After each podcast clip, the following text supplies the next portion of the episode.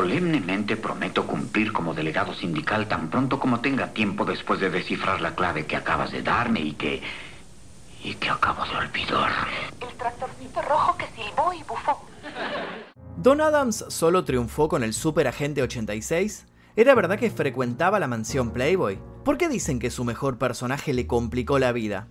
Bueno, de eso vamos a hablar en este informe, de eso y de otras tantas cosas. ¿Me creería si le digo que el actor principal del Super Agente 86 casi muere en la Segunda Guerra Mundial? Desde muy joven tuvo que luchar para mantenerse con vida, y no solo por las balas o los diversos ataques japoneses. Una enfermedad lo dejó internado en uno de los países que más complicado estaba en esa época. Año tras año, con dedicación, intentó alcanzar su meta de un reconocimiento laboral y estabilidad económica, pero los obstáculos no pararon de acumularse. El éxito le llegaría de grande, en un momento en que él ya se había convencido de que no tendría suerte. La gloria actoral lo llevó a lo más alto, empujando fuera de su vida las deudas y trayendo consigo el título de millonario. Pero todo lo bueno tiene algo malo, y en este caso, la cumbre de su carrera era frágil como el cristal, un cristal que no tardó en romperse. Su personaje, Maxwell Smart, fue quien lo sacó de la miseria, pero también el que lo sumergió en la profundidad de la monotonía y la reiteración. Como él diría, falló por un pelito.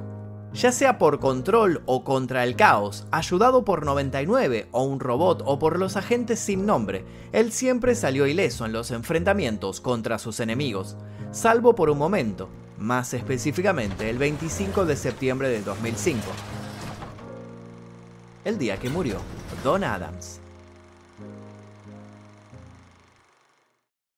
Antes de comenzar me gustaría que me contaran qué recuerdan del Agente 86, cuál era su personaje favorito, en mi caso particular era Siegfried eh, que era uno de los agentes de caos, a mí me encantaba. Me encantaba cuando hablaba con ese acento ahí alemán, me parecía maravilloso y fue creo que uno de mis primeros personajes así de ficción con los cuales me obsesioné de cierta manera y lo imitaba y tenía toda una cuestión ahí muy, muy fanático de Siegfried. Así que quiero saber su personaje favorito de la Agente 86. Los invito a dejar su comentario aquí debajo. Y ahora sí... Un minuto.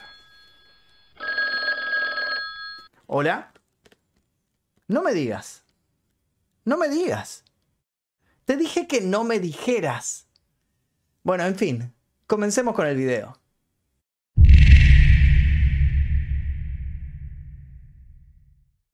El día 3 de marzo del año 2004, Don Adams sufrió el golpe más duro de su vida, perder a una de sus hijas.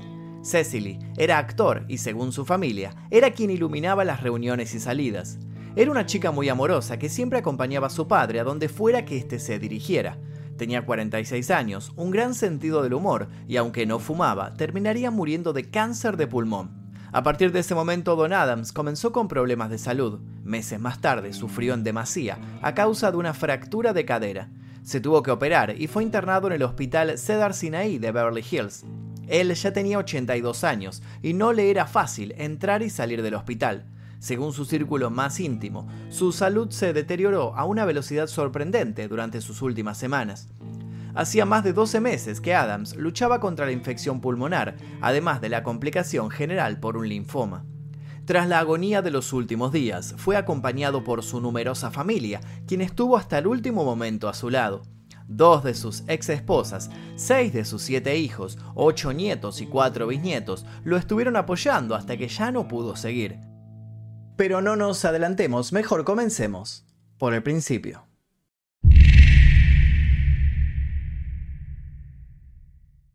Donald James Jarmy nació en 1923 en Nueva York. Su padre era de origen judío húngaro y su madre de ascendencia alemana e irlandesa. Tenía una hermana, Gloria, y un hermano llamado Dick, pero él fue quien se destacó por ser el más carismático.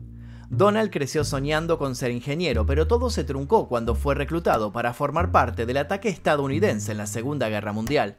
A finales de 1941 se unió a la Marina y allí decidió hacer carrera. Fue instructor de la tropa en una base del Pacífico.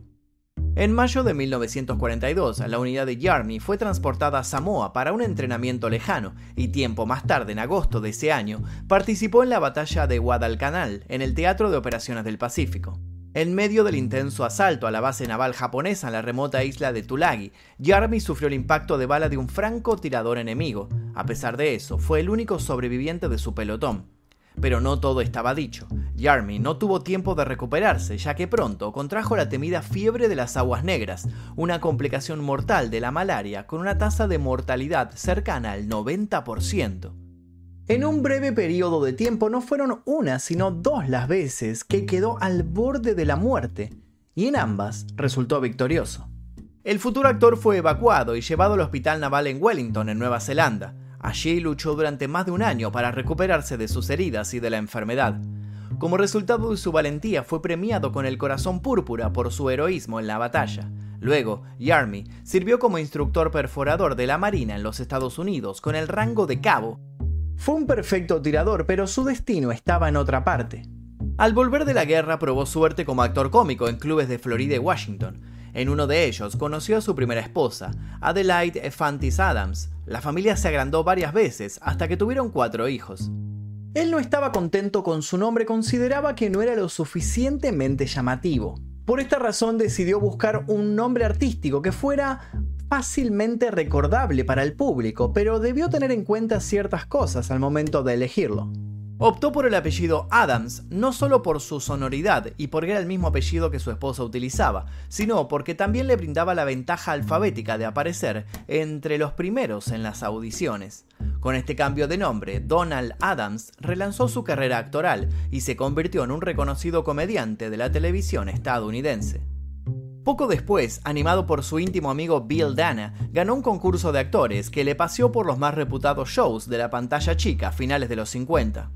Su especialidad era imitar a reconocidos actores. Tenía la capacidad de dar vida a más de 100 personajes diferentes. Si bien todo marchaba relativamente bien, parecía estar atrapado en un loop, porque no se le abría ninguna de las puertas que le estaba intentando abrir, así que más temprano que tarde se vio obligado a buscar un trabajo para poder darle sustento a su familia. Durante un tiempo amplió sus posibilidades y aprovechó sus habilidades artísticas para trabajar como dibujante de mapas en un estudio de diseño. A mediados de la década de 1950 decidió presentarse en un concurso de talentos.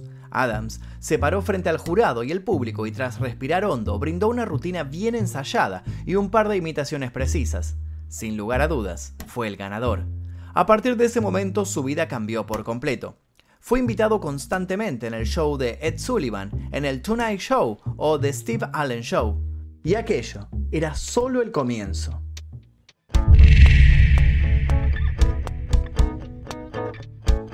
Al poco tiempo pasó de imitar a crear un personaje. Gracias a su destreza fue contratado para hacer la voz de un pingüino en un dibujo animado llamado Tennessee Tuxedo. Después de varios años, decidió separarse de su esposa para casarse rápidamente con la bailarina Dorothy Braken.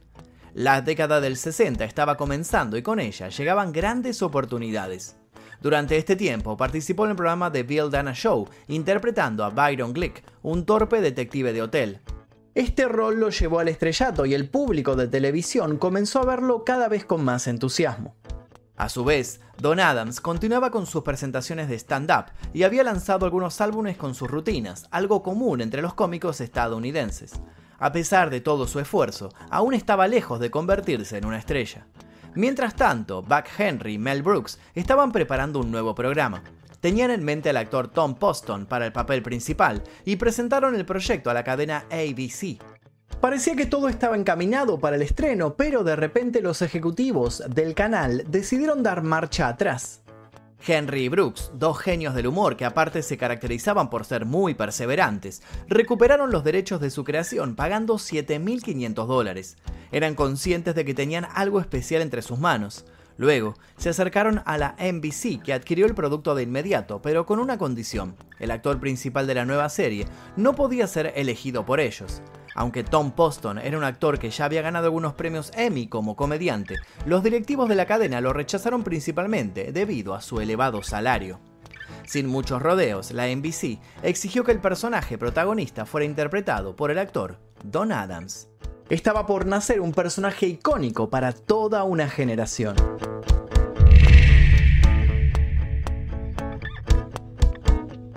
Y así fue como Don Adams consiguió su primer contrato firme y estable. Si bien no había sido la primera elección de Mel Brooks y Buck Henry, a ellos no les disgustó tenerlo como protagonista. El papel que debía hacer era el de un detective un tanto especial. En los años 60, los agentes secretos estaban en lo más alto del espectáculo. La saga James Bond estaba comenzando y en televisión triunfaban series como El agente de Paul y Yo espía con Bill Cosby. Mel Brooks y Buck Henry decidieron mezclar la solemnidad de James Bond con el inspector Clouseau. Varios dicen que hasta ese momento nadie había puesto a un idiota como protagonista de una serie de televisión, y como se pudo ver, esta fórmula les salió de maravilla. En su primer año en el aire, algunos críticos afirmaron que el programa era anti-norteamericano, debido a que la Guerra Fría era una realidad y muchos no podían concebir que un agente oficial pudiera ser mostrado como un inepto. El protagonista, Maxwell Smart, era un espía sin ninguna virtud, torpe, ingenuo y algo tonto. Estaba alistado en las filas de control, una entidad que evocaba claramente a la CIA. Smart debía batallar contra Caos, la organización del mal. El Super Agente 86 estuvo en el aire durante cinco temporadas entre 1965 y 1970. Y así fue como en los 138 episodios de menos de media hora se convirtió en un objeto de culto y en motivo de carcajadas para millones de personas. A Don Adams le ofrecieron una buena paga semanal, pero lejos de lo que cobraban las estrellas televisivas. El actor confiaba en la serie y en su capacidad, desechó los 12.500 dólares semanales y prefirió cobrar un mínimo viático y reservarse un porcentaje de los derechos del programa. En esta hábil maniobra la ineptitud quedó de lado porque fue la mejor decisión de su vida. Durante esa época también disfrutaba de los privilegios del éxito, pasando las noches en la mansión Playboy de su amigo íntimo, Hugh Hefner. También solía aparecer en su serie de televisión, Playboy After Dark, cuando estaba en el set, el planteamiento general y los guiones de las primeras temporadas fueron creación de la genial dupla ya mencionada, Brooks y Henry. No obstante, él terminó de definir al personaje y a la serie en general. También se destacó con su voz aflautada y la peculiar cadencia de sus frases, cosa que potenció con sus anteriores imitaciones. Otro elemento que sumó Don Adams fueron las frases y los latiguillos del personaje. El viejo truco de me creería si le dijera que, falló por un pelito, bien pensado 99, te dije que no me lo dijeras y otras tantas más. El resultado más gráfico de lo que estaba sucediendo se pudo ver cuando ganó tres Emmys consecutivos a Mejor Actor de Comedia por su maravillosa interpretación. Cuando terminó la tercera temporada, Henry y Brooks estaban un tanto alejados del programa, y allí fue cuando la NBC empezó a especular con la no renovación del show. Él mismo fue contratado por CBS con la esperanza de que el Superagente 86 recuperara el interés de la audiencia. Sin embargo, parecía que el tiempo de los espías televisivos había pasado. Y hablando de eso, ¿por qué el Agente 86 se llamaba 86? Bueno, por mucho tiempo esto fue un misterio o por lo menos hasta que la serie terminó y uno de los guionistas decidió salir a contar todo. El número peculiar de Don Adams no se parecía al famoso 007 de James Bond, ni tampoco al número 13 que fue utilizado por Dave Ketchum, o el 44 interpretado por Victor French, dos agentes siempre ocultos en los lugares más insólitos. El número 86 se correspondía con el código que se utilizaba en los bares de Estados Unidos para indicar no me sirvas más y luego lo que pareció no servir más fue el personaje en sí.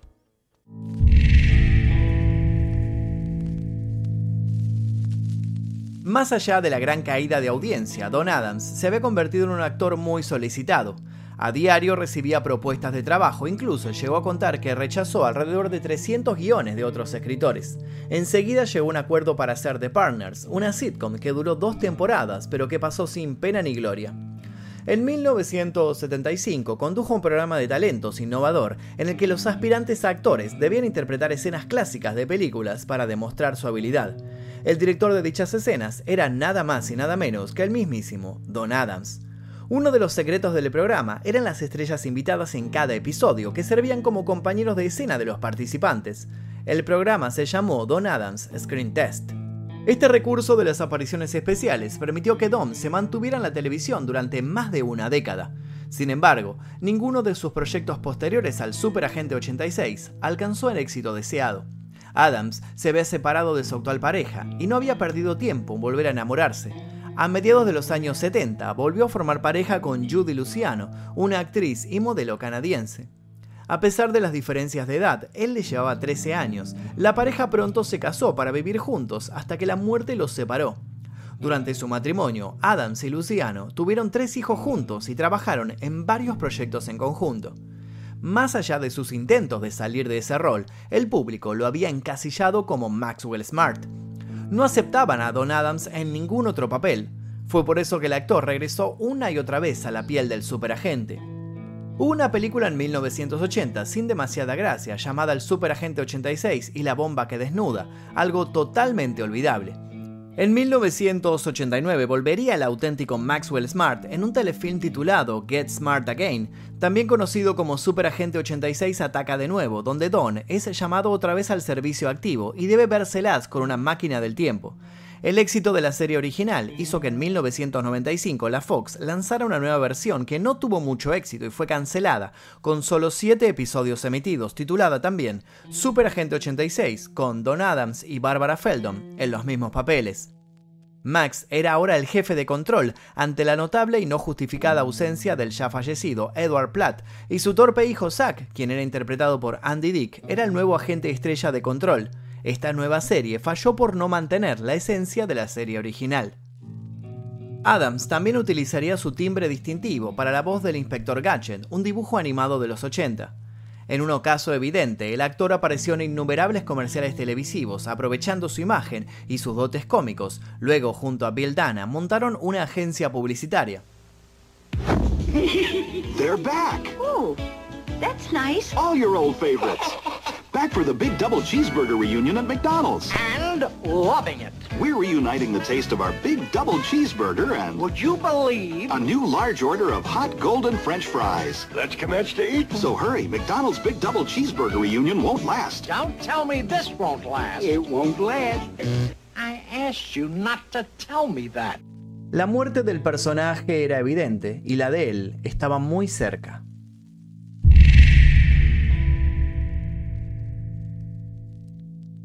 En sus últimos años, Don Adams estuvo acompañado por su mujer, Judy Luciano. Ella fue un gran apoyo para Adams en su lucha contra la depresión y posteriormente en un incipiente alcoholismo. Aunque no fueron una pareja muy conocida en el mundo del espectáculo, Adams y Luciano mantuvieron una relación sólida hasta el final de sus vidas juntos. Además, ella lo apuntaló para seguir adelante cuando falleció su hija Cecily debido a un cáncer de pulmón. A partir de ese momento, Don Adams comenzó a sufrir un deterioro progresivo de su salud. Primero se fracturó la cadera, luego vivió constantes internaciones. Él sabía que su final estaba cerca. Fue por eso que reunió a su familia y le pidió que no hicieran un funeral pomposo. Simplemente les pidió que se reunieran todos y que buscaran todas las maneras para volver a traerlo a la vida. Y esa fue la última broma de un hombre que vivió de hacer reír a los demás. Y es así como nuestra historia vuelve al principio. Donald James Jarmy, mejor conocido como Don Adams, partió de este mundo el 25 de septiembre de 2005. A sus 82 años, murió en el hospital Cedar Sinai de Beverly Hills tras una larga enfermedad causada por un linfoma. El mundo había perdido una leyenda, un ícono de la televisión que había hecho reír a generaciones enteras. La noticia de su fallecimiento dejó un vacío en el corazón de muchos de sus seguidores, que lo recordarán siempre como el inolvidable Super Agente 86. El funeral íntimo fue una forma de honrar su deseo. Hoy, su legado sigue vivo en los episodios de la emblemática serie de televisión y en la memoria de todos aquellos que disfrutaron de sus actuaciones. Parte de su legado hoy está en manos de Steve Carrell, quien protagonizó la última película del Superagente 86. Sin embargo, la misma quedó atrapada en el cono del silencio de la crítica que la trató con una brutal indiferencia. Max, Max, stay calm. Max, Max.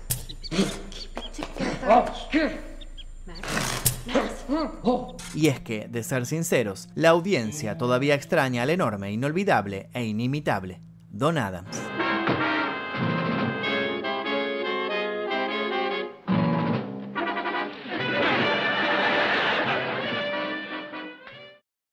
Y hasta aquí el video del día de hoy, espero que les haya interesado la historia de Don Adams. Si les interesó les pido por favor que dejen su like, se suscriban si todavía no hicieron y activen notificaciones. Los invito a dejar sugerencias para posibles futuros videos y también los invito a dejar un comentario sobre cuál era su personaje favorito del Super Agente 86. Quiero leer todos sus comentarios aquí debajo. Y de mi parte les dejo un par de videos aquí para que sigan haciendo maratón y sin nada más que decir me despido. Mi nombre es Magnum Mephisto y nos veremos seguramente en el próximo video.